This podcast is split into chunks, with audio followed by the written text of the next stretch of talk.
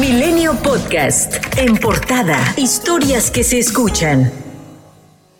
Aproximadamente 250 migrantes emprendieron su camino hacia el estado de Coahuila luego de que pasaran cuatro días en la central de autobuses de Monterrey, Nuevo León, sin que se les permitiera avanzar a la frontera con Estados Unidos. Durante la tarde del jueves, los migrantes se organizaron para continuar el camino, que tiene como destinos las ciudades de Piedras Negras, Acuña y Saltillo. Cada vez la, espera se vuelve más larga y no podemos continuar así porque no, ya no tengo que darle alimento a mi bebé. Bueno, a mi familia digo que esperen por mí que yo estoy haciendo eso por ellos.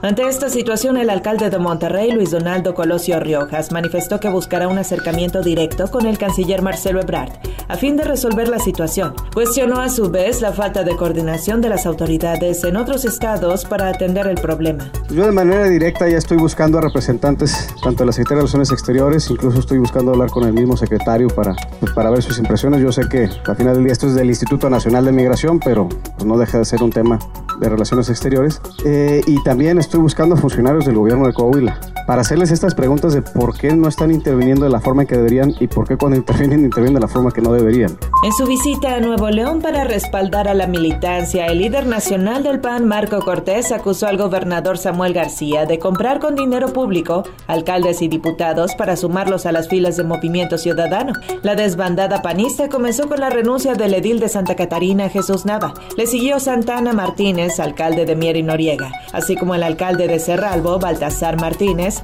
además del legislador local Roberto Farías, solo por mencionar algunos casos. Marco Cortés manifestó que tales prácticas son intimidatorias y autoritarias similares a las realizadas por Morena, con el cual señaló Movimiento Ciudadano tiene un pacto. Queremos denunciar a Samuel García por la compra, coacción e intimidación que está ejecutando desde el gobierno para comprar voluntades con dinero público, para comprar diputados y alcaldes con dinero público. Alcaldes y diputados que no ganaron con votos. Para nosotros en Acción Nacional ya está muy claro que Samuel García está en sintonía y tiene un acuerdo con López Obrador. Para segmentar, para dividir a la oposición. Samuel García aseguró que si los alcaldes han optado por cambiarse a su partido, es porque el Ejecutivo les da los recursos que les corresponde y no porque compran voluntades. Nosotros sí estamos mandando la lana, aunque la ley no me lo pida, porque yo tengo que hacer en la realidad que se cumpla la igualdad sustantiva de todos los neoloneses, diga lo que diga el Congreso y hagan o no fondos metropolitanos, para mí Salinas es metropolitano. Pero es por eso, no es que andemos con los alcaldes comprando voluntades, aquí somos incorruptibles, lo que sí hacemos es emparejar la cancha. Mientras, nueve alcaldes de oposición de la Ciudad de México acusaron persecución política y cerraron filas con Sandra Cuevas, alcaldesa de Cuauhtémoc, luego de que hace tres días fue notificada de su inhabilitación y destitución por un año por el cierre del Deportivo Guelatao. Cuevas dijo que el presidente López Obrador emprende venganzas contra sus opositores. Y quiero decirle a usted, presidente de la República Mexicana, a usted, doctora Claudia Sheinbaum Pardo, por más que me amenacen, por más que me amedrenten, no les tengo miedo. Un tribunal federal ratificó el amparo otorgado a José Manuel del Río Virgen, secretario técnico de la Junta de Coordinación Política del Senado, por lo que recuperará su libertad luego de estar preso desde el 22 de diciembre del 2021. El tribunal determinó que no hubo elementos que demuestren que sea responsable del homicidio del candidato a la alcaldía de Cazones de Herrera, René Tobar. El coordinador de Movimiento Ciudadano en el Senado, Clemente Castañeda, denunció que del Río Virgen fue preso político del gobernador de Veracruz, Cuitlagua García Jiménez. El coordinador de Morena en el Senado, Ricardo Monreal, advirtió que faltan más personas por ser liberadas que están recluidas injustamente y cuestionó quién pagará por el daño causado. Hoy se confirmaron la injusticia y la aplicación torcida de la ley. Hoy se ratificó que sí hubo una ominosa persecución política en contra de José Manuel y que no hay delito, además de que se violaron sus derechos humanos. La sala especializada del Tribunal Electoral confirmó que Marco Cortés incurrió en ilícitos electorales por hablar de manera negativa de la revocación de mandato en entrevistas,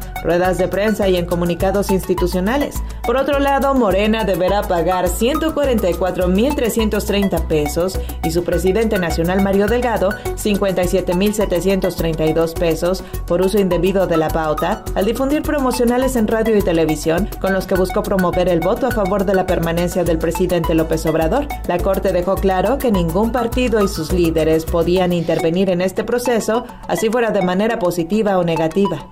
El Comité Ejecutivo Nacional de Morena aprobó la convocatoria para renovar sus órganos de dirección y será entre el 17 y el 18 de septiembre cuando realice el relevo en sus órganos nacionales, así como su reforma estatutaria para fortalecer su organización interna.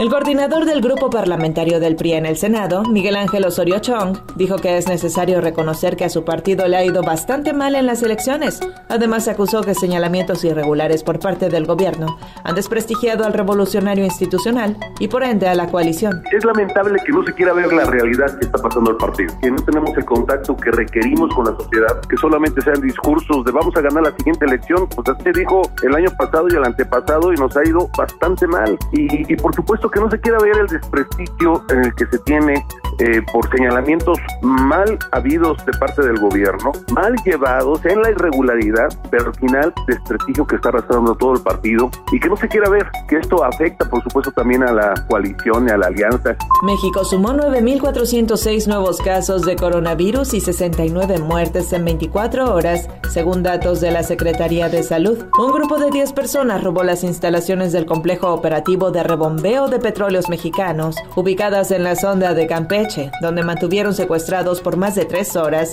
a trabajadores de la Petrolera Nacional y de la empresa proveedora de servicios Evia, a quienes obligaron a bajar equipos, herramientas, materiales y otros objetos a las tres lanchas ribereñas en las que se transportaban. El secretario de Relaciones Exteriores, Marcelo Ebrard, propuso organizar unos segundos Juegos Olímpicos en México para el año 2036 y aseguró que el cuerpo diplomático mexicano será clave para lograrlo. En tanto, la FIFA anunció los escenarios y estadios de la Copa del Mundo de 2026, confirmando al Estadio Azteca, Casa del Cruz Azul y América, al Estadio Akron de las Chivas y el Estadio BBVA de los Rayados de Monterrey, escenarios que dentro de cuatro años recibirán a cientos de miles de aficionados de todo el mundo. Milenio Podcast.